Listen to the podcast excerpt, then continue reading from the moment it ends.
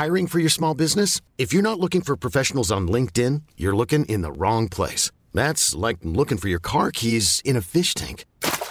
LinkedIn helps you hire professionals you can't find anywhere else, even those who aren't actively searching for a new job but might be open to the perfect role. In a given month, over 70% of LinkedIn users don't even visit other leading job sites. So start looking in the right place. With LinkedIn, you can hire professionals like a professional. Post your free job on linkedin.com slash achieve today. Heraldo Podcast, un lugar para tus oídos. Literal de Latiliteralis, que se apega a su sentido exacto, porque nadie es literal y ninguna idea es estática, aquí lo cuestionamos todo. Literal es un proyecto original del Heraldo Podcast del Heraldo de México. Encuentra un nuevo capítulo cada 15 días y recuerda seguir este podcast en Spotify o en la plataforma que más te guste para estar el día con todos nuestros episodios. Hoy le damos la bienvenida a María Florencia Freijo, autora de Solas aún acompañadas que salió en 2019, pero ahora viene con Maleducadas de Planeta. Flor, muchísimas gracias por acompañarnos eh, con este libro que ya tiene un rato por allá en Argentina, pero es una novedad aquí en México. Y yo quiero empezar con esto. A ver, nuestra condición actual como mujeres. Estamos cansadas, estamos tristes, estamos sobrepasadas, estamos hartas de los mandatos y de las exigencias sociales. ¿Cómo llegamos a este punto?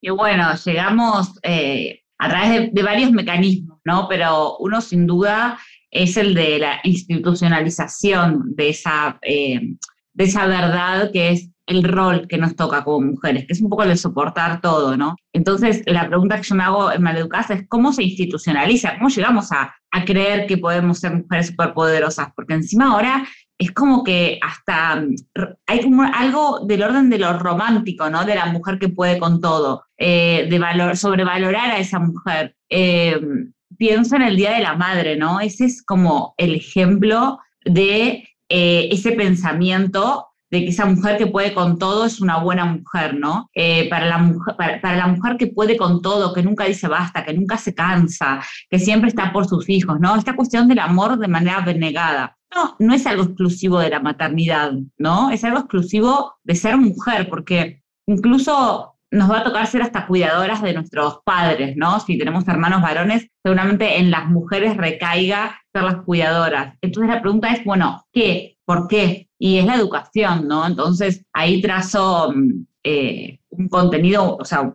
una primera parte del libro histórica eh, y después una parte de lo que educa actualmente, ¿no? En la actualidad. Y esta educación estuvo segmentada, ¿no? Estuvo segmentada por sexo. Eh, desde la antigüedad, desde, desde la época de los imperios, y descubrir en cada una de las edades de la historia que se nos separaba de niñas para educarnos como buenas esposas, que se nos dividía en esposas, concubinas, amantes, mujeres para el sexo, mujeres para los cuidados. Es un poco desesperanzador sobre la división social que tenemos hoy en día, porque hoy en día seguimos teniendo esos roles, a veces impuestos o a veces eh, nos señalan a, través del prejuicio, ¿no? Con esos roles. Entonces, eh, bueno, nada, digo, hay mucho para descubrir, obviamente está plasmado en, todo el libro, trata de ser bastante exhaustiva, eh, pero al día de hoy los canales más vistos de YouTube por las niñas son canales que hablan de los arquetipos, ¿no? De niñas que cuidan, niñas que juegan a ser bellas,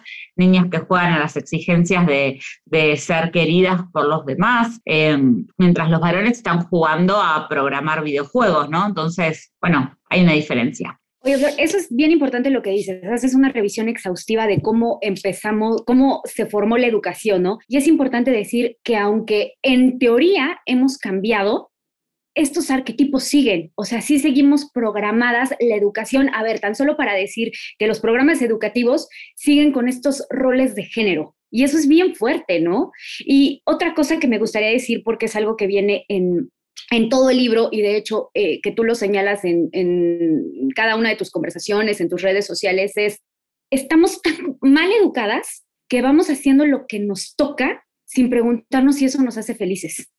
Que está bien fuerte y bien triste. Sí, tiene, mm, digamos, hay una pregunta filosófica detrás, ¿no? Que es, eh, ¿qué tan libres somos? Y eso nos vale a todas y a todos, ¿no? En, en, esto de qué es lo que elegimos. Eh, pero lo que trato es de llevar esa pregunta filosófica a la cuestión de género.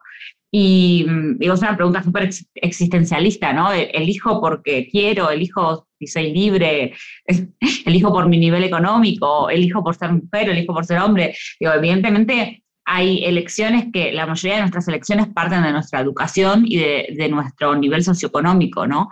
Eh, todo eso conforma una identidad. Nuestras identidades no están lamentablemente separadas ¿no? De algo del orden del deseo únicamente. Nuestras identidades se conforman en sociedad y en grupo. Bueno, la pregunta es, ¿Cómo hacemos para mirar esto con perspectiva de género, entendiendo que a las mujeres se nos educa desde temprana edad a eh, las cuestiones de eh, los oficios del maquillaje? Bueno, yo lo, lo, hablo, ¿no? Por lo menos acá en Argentina se hizo un estudio en donde el 40% de los juguetes de las niñas tienen que ver con los juegos de roles de cuidados, o sea, las madres, las enfermeras, ¿no? Y el otro 35% con todo lo que tiene que ver con maquillaje o eh, juegos de peluquería. Entonces estamos hablando del 75% de los juguetes de las niñas están relacionados a un rol que vamos a cumplir cuando seamos más grandes. En cambio, en los varones, los juegos no son tan de roles, de roles que se van a extrapolar sobre el futuro, pero sí tienen que ver con capacidades. Los juegos de ciencia, por ejemplo, tienen en sus cajas caras de varones en general. Eh, y si no las tienen, lo que yo veía la otra vez, es que eh, están del lado de los varones porque sí tienen una colorimetría eh, relacionada al azul o al rojo, que es las góndolas de los juguetes de varones están relacionados a esas a, ese tipo de colores, entonces igual los ponen ahí. Eh, entonces ya desde lo visual hay algo cuando una nena o un nene entra a la juguetería que ya le enseña, ¿no? Quién es quién es más inteligente, quién va a tener mayor habilidad eh, para las ingenierías, para las matemáticas. Y esto son falacias, porque realmente no hay nada desde la neurociencia que justifique, que explique eh, si las niñas efectivamente son menos buenas para el campo de las STEM, ¿no? que son las estadísticas, la, tecnología, las matemáticas, las ciencias. Eh, no hay nada eh, que, nos diga que nosotras no podemos estar ahí. Pero bueno, sí hay barreras y dentro de esas barreras están las subjetivas, ¿no? que son las que aprendemos psicológicamente o damos por sentada como algo del orden de la natural, de la naturaleza, perdón, o de la naturalidad. Y en realidad son creencias que se han construido por estos sesgos que tenemos, ¿no? Oye, Flo, pero además de, todo esto que nos hablas de, la educación que viene, venimos cargando otra cosa bien fuerte, ¿no? Una es que nos dicen que tenemos que ser las niñas buenas, que tenemos que ser las decentes, las que no digan que no, las que no nos enojemos, pero también se nos dice se nos forma desde esto que tú dices, el erotismo extremo. A ver, entonces, o somos seres, eh, la fe fatal, o somos las niñas decentes. O sea, tenemos que ser unas salvajes en la cama, pero tenemos que ser unas damitas en la mesa. O sea, no, no quedamos bien en ninguna parte. Que, o sea, yo puedo entender que estamos confundidas por eso. Eh, son varios temas, ¿no? Que tocaste ahí. Eh, en primer lugar, hay una educación en la sexualidad y lo podemos ver en TikTok. Vayamos a TikTok. Doble moral, ¿no? Vamos a ver. La sexualidad no tiene que ver con la moralidad digamos, inherentemente, ¿no? Esto es más una cosa, bueno, la moral es una construcción social, pero el plantear eh, lo, de, ser eh, buenas en la cama y buenas en la mesa como señoritas, ¿no? Y como fue lo que decías recién, en realidad parte de una mirada masculina del deseo que tiene el hombre, ¿no? De, de tener para sí mismo, ¿no? ¿Por qué? Porque resulta que eh, la masculinidad también, la masculinidad se construye en torno, hay tanto para hablar de esto, pero el poder de la masculinidad se construye en torno, ¿sí? A, lo que, a lo que pueda de alguna manera acopiar, ¿no? A lo que pueda mostrar. Entonces el hombre productivo, el hombre que trabaja, el hombre que tiene dinero, ¿no? Eh, esta es la muestra de lo que es una masculinidad verídica. Lo vemos en las canciones de los reggaetoneros, ¿no? Esta cosa, esta oda a la riqueza y a las mujeres mujeres lindas bailando alrededor. Eso es lo que infla una buena masculinidad. Entonces, una de las cosas que por años, por siglos, ha reflejado la masculinidad. Digo, ¿cómo era el buen hombre, el hombre de alguna manera la alcurnia? Estoy hablando de la época de los imperios. Imagínate lo que arrastramos esto. Bueno, el hombre que tenía a su mujer, pero también a ese harem de mujeres, ¿no? De concubinas o de cuidadoras o de amantes. Y hay algo del orden del valor del varón en torno a las amantes que va capitalizando. Entonces, a las mujeres se nos va a educar para ambas cosas, porque las mujeres en diferentes momentos vamos a tener que ser esas fem fatales. ¿En qué momentos? Bueno, si lo llevamos a la actualidad, en las redes sociales, por ejemplo. En las redes sociales, mostrarte como una mujer exitosa mostrarte como una mujer que tiene un tipo de corporalidad, ¿no? En, las casas de ropa. Digo, si, no, si pasas el talle 3, bueno, por lo menos hay una realidad que acá en Argentina esto es muy exigente. Creo que Argentina es el país de América Latina que más trastornos alimenticios tiene. Eh, y esto yo lo veo mucho, de hecho he viajado por América Latina y no me he topado con la exigencia que tenemos acá las argentinas de no pesar más de 50 kilos. Realmente acá yo peso 57 kilos y se me complica conseguir talles. O sea, para que te des una idea.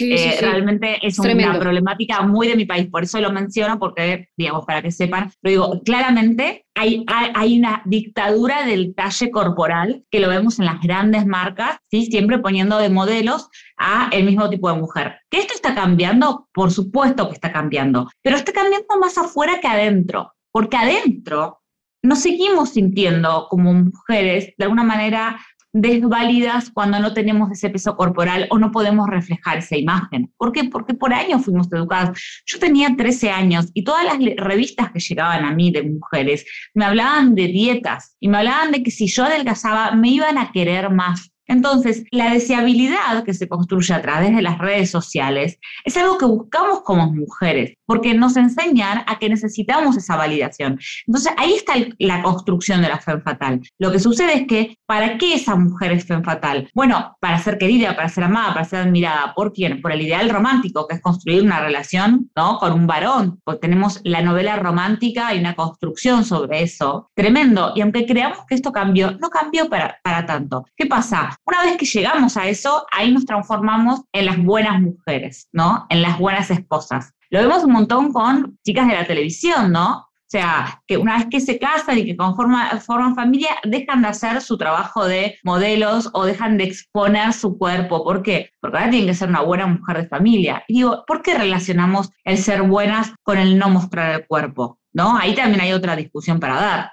o el estar empoderada con mostrarlo. Digo que no tiene nada de malo, pero, o sea, tampoco tendría que ser una cosa con otra. O por qué el hecho de nuestro cuerpo está para complacer al otro. ¿Por qué no es para nosotras, no? Eh, ahorita que hablabas del peso, a mí hay algo que me, rebotó del libro completamente y fue el capítulo de la gordofobia. Yo, yo he trabajado mucho este tema este, con, con, influencers acá en México. Eh, pero de repente esto cuando tú cuando tú decías eso de como yo como, como feminista, ah, tú lo dices así, yo como feminista, ¿cómo iba a ser gordofóbica? O sea, es que claro, ¿no? O sea, de repente cuando nos asumimos como feministas decimos, nos tenemos que aceptar, ¿no? De hecho, haces una revisión ahí de cuántas veces te han preguntado qué tan válido es hacernos cirugías estéticas, pero háblame un poquito más de eso, eh, porque de repente también como feministas asumimos un montón de cosas y, siento que, que nos metemos más lío en la cabeza. En realidad hay van varias cosas, ¿no? Lo primero es que decirse feminista, digamos, parte de la convicción de que hay un mundo desigual y de que lo queremos cambiar, como dice eh, Diana Mafia, ¿no? Que, es una filósofa acá de Argentina. Eh, muy interesante, digamos, este planteo, pero con eso no alcanza, porque el, el, primer cambio que tenemos que hacer es un cambio interno, porque nosotras estamos educadas con estos estereotipos, estos arquetipos entremos a cualquier publicación hacia una mujer famosa, la cantidad de comentarios de otras mujeres, ¿no? Este, con un nivel de violencia que es realmente perturbador. Entonces, partiendo de esto, sí, obvio, yo no quiero injusticia en el mundo, no, no, sé que como mujer soy en una situación de desigualdad, pero yo como mujer, que estoy dispuesta a reflexionar sobre mí que me va a incomodar. Y estas reflexiones nunca se hacen de manera solitaria, se hacen gracias a Dios a otras compañeras, porque primero que uno no puede estar en todos los temas, eh, yo me dedico, digamos, el, feminismo como habla de la estructura social, habla de, muchas cuestiones. Bueno, están las activistas que se llaman las activistas gordas o el body positive, ahora hay otro, otro movimiento que es el, cuerpo neutral, ¿no? Digo, bueno, se van dando diferentes olas de acuerdo a, a cambios que se van dando en la reflexión colectiva, por suerte una puede acceder a esa información gracias al diálogo con otras compañeras y revisarse. La pregunta es si estamos dispuestas a hacerlo, porque muchas veces esa revisión eh, genera un, choque ¿sí? En donde volvemos a pelearnos, o volvemos a competir entre nosotras, o volvemos a insultarnos. Esto es algo que yo veo mucho dentro del feminismo, ¿no? O sea, hay diálogos que son urgentes y no se están pudiendo dar por las disputas que hay entre nosotras. Digo, ahí saltamos el tema de la competencia femenina, que seguramente hablemos. Eh, pero efectivamente, eh, para mí fue muy duro darme cuenta eh, lo dañina que yo había sido con mi madre y darme cuenta que como feminista también, por ejemplo, yo tenía muchas cosas para criticarle a mi mamá como feminista, como mujer. Nunca me había puesto, había hecho el link que yo hablaba mucho de las exigencias que tienen las madres a nivel social y hablaba mucho, siempre, o sea, sentía las faltas, las faltas de mi mamá, y nunca me había dado cuenta que esas exigencias y ese sentimiento mío de falta tenía que ver con que yo también estaba puesta en este lugar de exigencia para con mi mamá. Yo no le exigía lo mismo a mi mamá, ¿sí? que, se, que, que, le pudiese haber exigido a mi padre, ¿sí? que además fue un padre ausente, o sea, mira si tenía cosas para exigirle. Y lo peor es que en mis años de terapia las mismas psicólogas formadas también en este patriarcado también me ponían información, me ponían información, digamos, también había información en ese espacio de terapia relacionada a la exigencia de lo que mi mamá debía haber hecho, ¿no? Siempre como en el rol de madre. Y nunca había una lectura de mi madre como mujer, jamás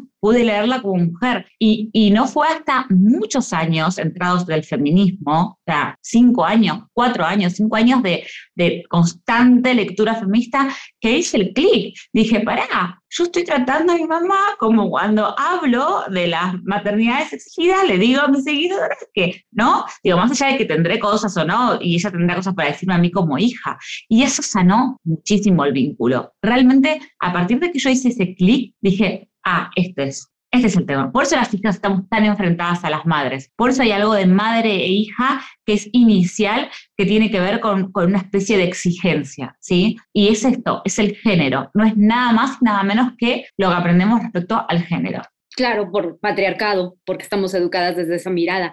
Pero, Flor, dime otra cosa, porque también me llamó mucho la atención eh, la definición que haces del amor propio. Eh, lo, voy a, lo voy a leer para que lo desarrolles un poquito más, porque quiero oírlo de ti, por favor. Amor propio es romper con la dependencia de nuestro estado anímico a los mandatos de belleza.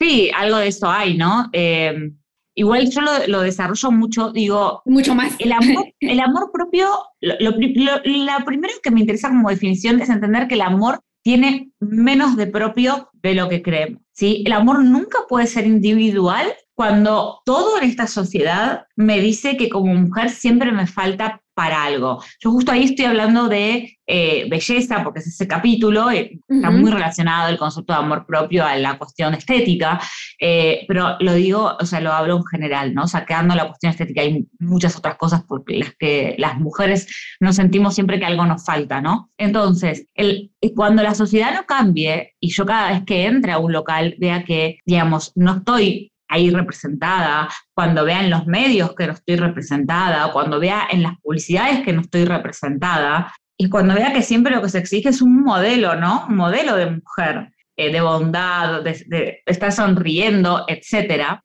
¿sabes qué? Va a ser muy difícil el amor propio. Me estás exigiendo encima que me ame cuando todo alrededor me dice que, que, que, no, que no soy una persona para ser amada. O sea, es, es, es psiquiátrico, es, socialmente psiquiátrico que nos pidan eso.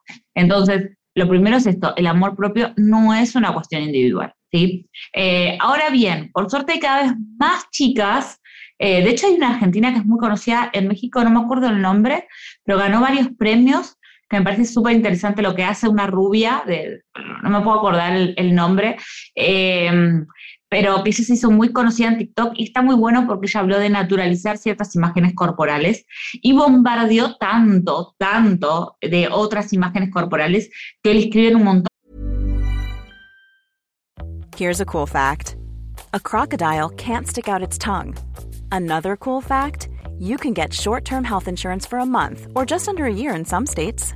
United Healthcare short term insurance plans are designed for people who are between jobs, coming off their parents' plan, or turning a side hustle into a full time gig. Underwritten by Golden Rule Insurance Company, they offer flexible, budget friendly coverage with access to a nationwide network of doctors and hospitals. Get more cool facts about United Healthcare short term plans at uh1.com. Ever catch yourself eating the same flavorless dinner three days in a row? Dreaming of something better? Well, HelloFresh is your guilt-free dream come true, baby. It's me, Kiki Palmer. Let's wake up those taste buds with hot, juicy pecan-crusted chicken or garlic butter shrimp scampi. Mm. Hello Fresh. Stop dreaming of all the delicious possibilities and dig in at HelloFresh.com. Let's get this dinner party started.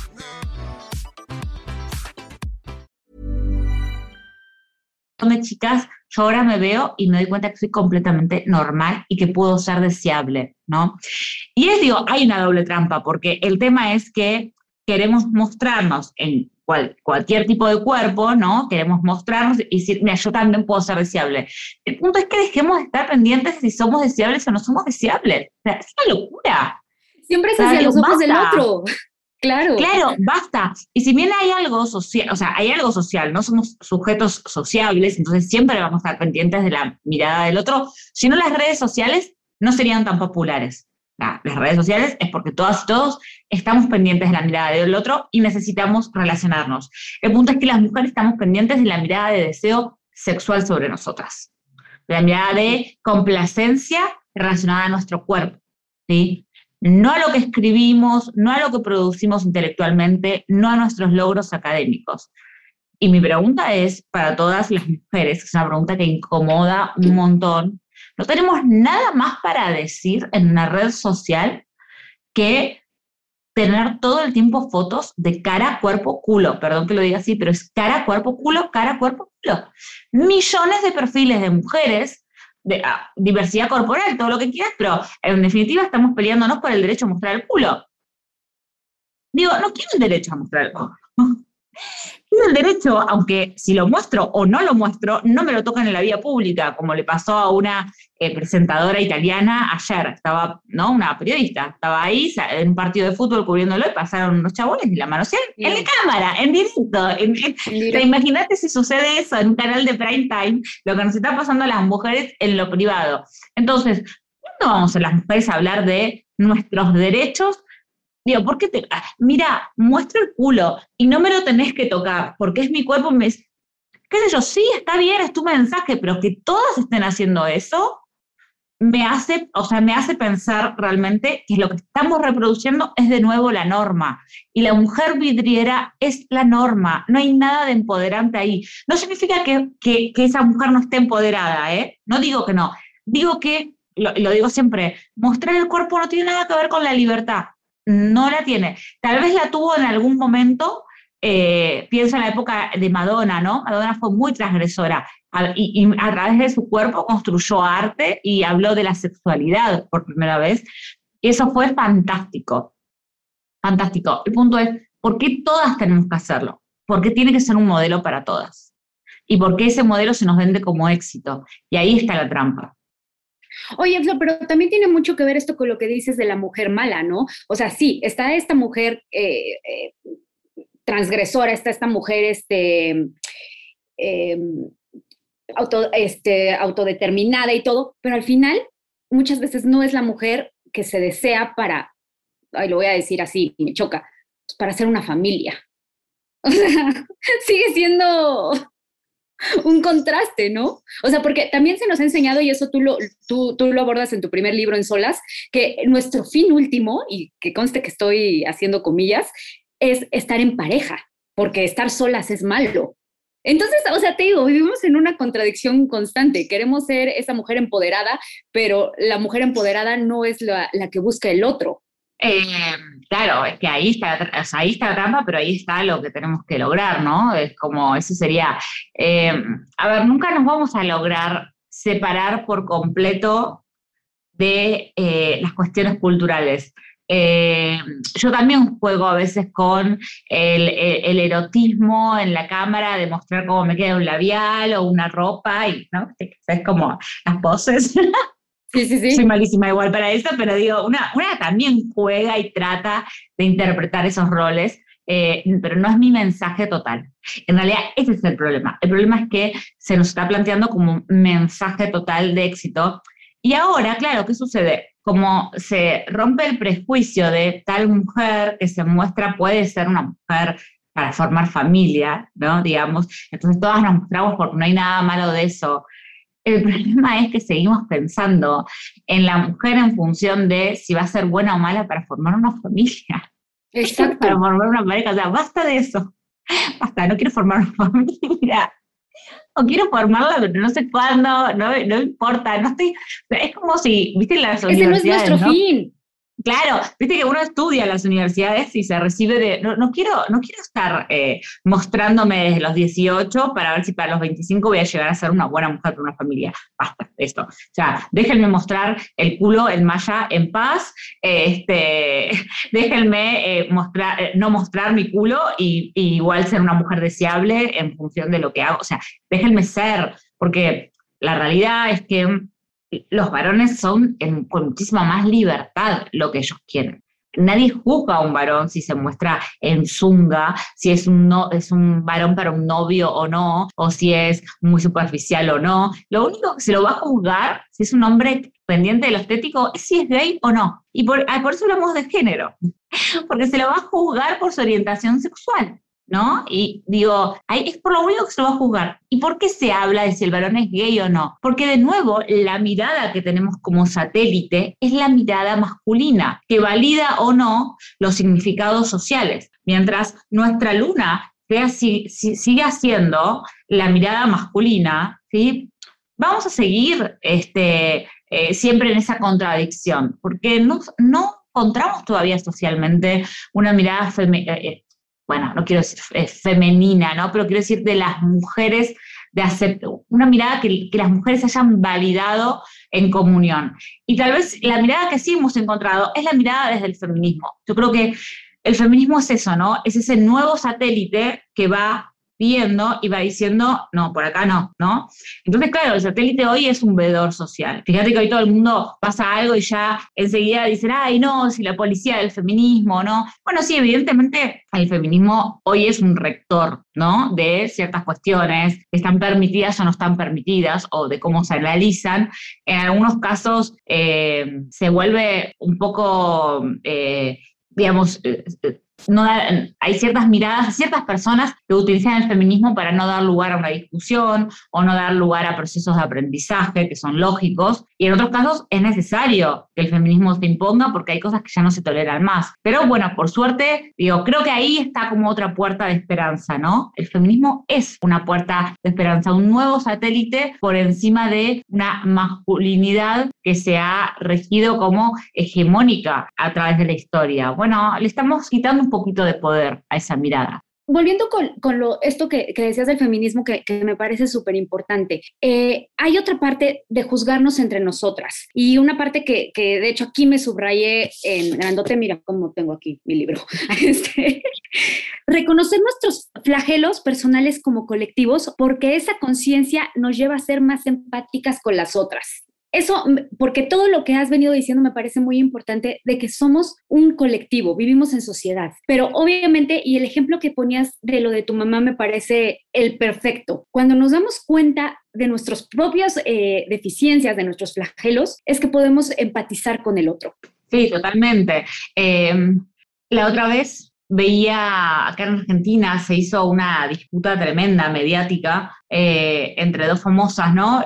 y estaba como, se construyó de vuelta el arquetipo, ¿no? Del amante, de la mala amante y de la buena mujer esposa engañada con hijos, ¿no? Bueno, como siempre del varón ni se habló. O sea, ¿qué, qué se hizo con el varón? Se lo ridiculizó un poco, algunos chistes, entonces siempre, ¿no? Queda como en un ámbito de, poca importancia. En el caso de la mujer se pidió que, la deje sin trabajo, a las marcas le escribían un montón de otras mujeres, no vamos a comprar más en esta marca si la siguen contratando. O sea, una persecución que era del siglo de las brujas, ¿no?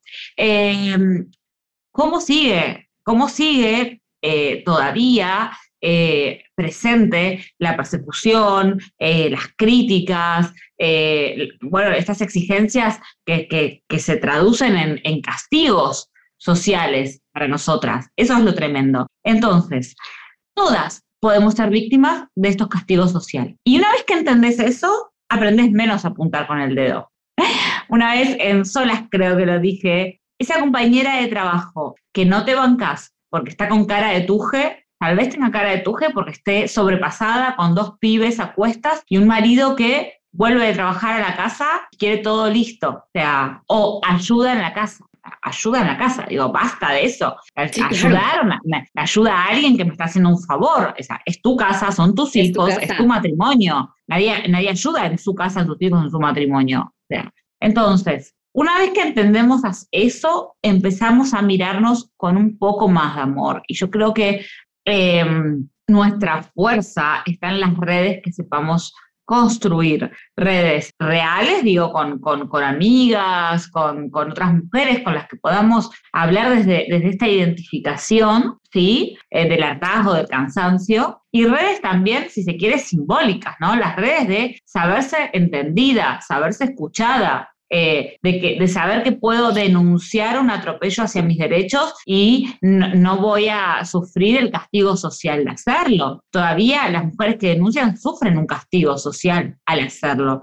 Entonces, cuando alguien no, no me cree en una denuncia eh, o, no, o no me escucha algo que tengo para contar, eh, porque siempre con en las mujeres impera el descreimiento, bueno, no tengo que ser yo siempre la la voz, que de repente estén otras mujeres alrededor que me hagan de sostén, porque si todo el tiempo me tengo que estar defendiendo, no digo yo Florencia, digo, hablo como, como esa mujer, ¿no? Que está ahí en situación de desventaja. Si todo el tiempo me tengo que estar defendiendo sola, llega un momento que te cansás y se logra eso, que es el silenciamiento. En definitiva, Maleducadas habla de un montón de mujeres de la historia. Fueron silenciadas y que no fueron representadas. Y esa, ese es el punto por el que durante tantos años seguimos viviendo en desigualdad y falta mucho para que cambie. Vos sabés muy bien la situación de México, digamos, las tasas de femicidios de México, el trabajo de las maquilas, de las mujeres en condiciones laborales paupérrimas, o sea, la situación que viven las mujeres de México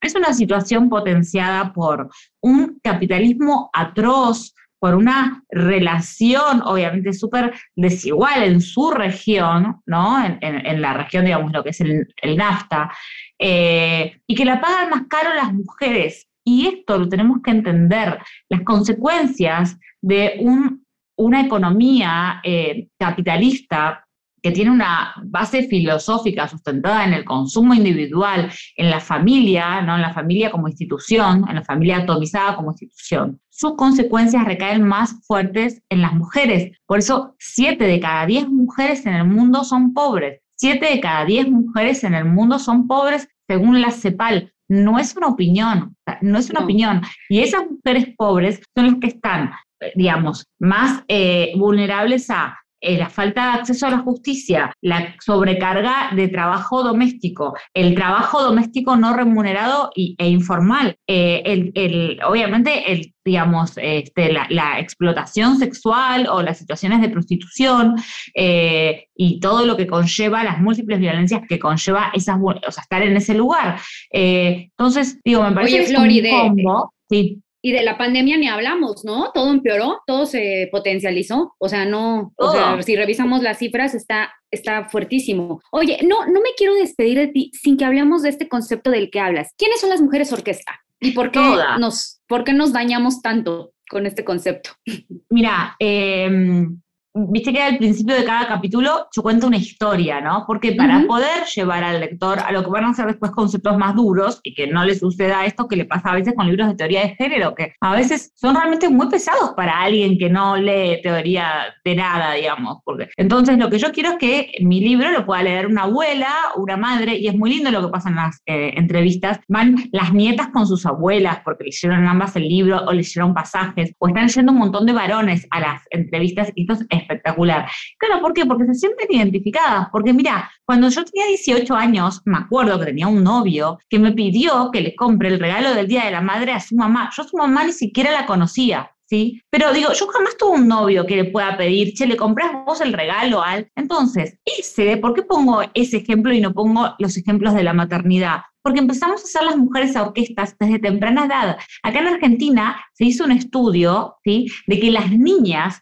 trabajan ¿sí? casi era 45 eh, minutos más por día en las tareas domésticas que sus hermanos varones. O sea, ¿por qué, vuelvo sobre esto, ¿por qué pongo estos ejemplos, porque cuando hablo de cuidadoras, ¿sí? no hablo de maternidad. Cuando hablo de mujeres orquestas, no hablo de maternidad. Obviamente que la maternidad va a acrecentar esto el triple, ¿no? Además te deja fuera del mercado laboral, digo, te, son un montón de otras situaciones. Pero, Oye, Flor, yo trabajaba más en los trabajos en la escuela que mis compañeros, no solo en los de la casa. Sí, yo hacía más las tareas de la escuela que ellos. Y uno los hacía en ese momento, va, por lo menos a mí me pasaba, porque para mí ser amiga de los varones era ser re cool. Entonces le hacía los trabajos a los varones. La base sobre la que se sustenta esa conducta es una filosofía anclada en años de historia de desigualdad. Totalmente. Y sí, ¿no? Es esta cosa como que tienes que cumplir con todo, tienes que, que, hacerlo bien además, y si algo te falla, la culpa es tuya, ¿no? Cuando, como tú dices, está sobrepasada, está, está, está bien fuerte. Y, y esto, esto me parece que tenemos que pararlo y este libro es un gran momento para es un buen inicio para darnos cuenta, porque ahí tenemos que empezar a darnos cuenta. Eh, Flor, este es un podcast sobre literatura y me gustaría que nos dieras algunos ejemplos pues, para seguirnos educando. Nos podrías, este, eh, digo, el primero es este, el primero es este, pero darnos otros, porque hay más, ¿no? Y tú citas varios. Un montón, sí, sí. Ah, bueno, mira, te, voy a mostrar, mira, vamos a hacer algo eh, para darnos a ver si se llega a ver, esa biblioteca que ves ahí, toda desordenada, oh, porque estoy escribiendo. Sí, sí, sí. Vemos un montón de libros. Solo son libros de género. O sea, todos esos libros que viste ahí solo son de temática de género. Todos los demás Para la gente que nos está escuchando, como ¿cuántos serán, Flor?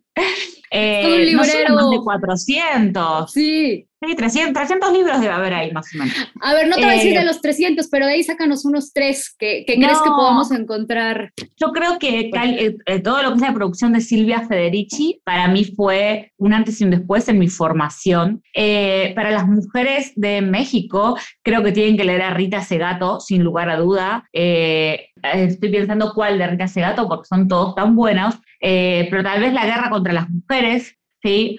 O, o mm, Sí, La guerra contra las mujeres de Rita Segato, así que dije Rita Segato, dije Silvia Federici, y voy a recomendar alguno que sea eh, más, de, más descontracturado, para quien eh, estoy, estoy dando a acordar, em, es, ay, no me puedo acordar el, no puedo acordar la autora. Bueno, la autora es, el nombre, perdón, Caitlin Moran. Caitlin Moran eh, tiene dos libros, Cómo ser mujer y, cómo ser, no sé qué, algo así, pero cómo ser mujer, que es de tapa roja, de Kaitlyn Moran, se van a morir de risa y tiene mucho de maleducadas. Ah, y te doy una chapa, hacemos una chapa. Eh, 4.000 años de desigualdad de Lola Vanegas, editado también por Planeta. Perfecto, y pues acá queda la recomendación de Maleducadas y Solas, porque la verdad es que yo llegué, yo llegué en desorden, llegué primero con Maleducadas y después ya estoy ahorita con Solas. Este, creo que el orden no importa mucho. Sí. ¿Mandé? Solas no está editado en México. No está, pero si lo buscas en internet, en Kindle, sí lo encuentras. Tal cual. Búsquenlo porque no, no está físicamente, pero en Kindle sí está la versión. Entonces, este, y vale muchísimo la pena. Y bueno, nada más, este, yo quiero recordarles que nos pueden encontrar en nuestras redes sociales del Heraldo Podcast, en Instagram y en TikTok, como el Heraldo Podcast. ¿A ti cómo te encontramos? Que la verdad es que eres súper activa, tienes un montón de seguidores y estás todo el tiempo ahí. Eh, me encuentran como Flor Freijo, arroba Flor Freijo, el apellido así como, como, como frijol Freijo, digamos. Eh, sí, claro. Y en abril, entre abril y mayo del año que viene, sale el tercer libro en México también. Sale en simultáneo en Argentina y México, si Dios quiere. Así que va a ser sobre mujeres y poder. Así que atentas, atentos, porque ahí estamos escribiendo. Oye, y ojalá ya estés físicamente acá, sería padrísimo podernos ver este, ya en persona. Y bueno, yo soy Melisa Moreno y me encuentran en arroba melisototota. Y yo solamente me quiero despedir con esta frase, somos sobrevivientes en un mundo donde no tenemos las mismas oportunidades. Un placer, Flor, hablar contigo y nos escuchamos la siguiente. Un abrazo a todos. Even when we're on a budget, we still deserve nice things. Quince is a place to scoop up stunning high-end goods for 50 to 80% less than similar brands. They have buttery soft cashmere sweaters starting at $50, luxurious Italian leather bags, and so much more. Plus, Quince only works with factories that use safe, ethical, and responsible manufacturing. Get the high-end goods you'll love without the high price tag with Quince. Go to quince.com/style for free shipping and 365-day returns.